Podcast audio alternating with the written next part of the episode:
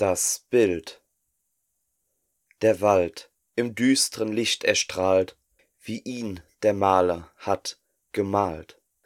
Die Bäume mit den vielen Ästen Und den ganzen Blätterresten, Mit dem Weg, in deren Mitten Kommt ein Reiter, schnell geritten, Auf seinem Pferd, schwarz wie die Nacht, Durch das tiefste Gehölz gekracht.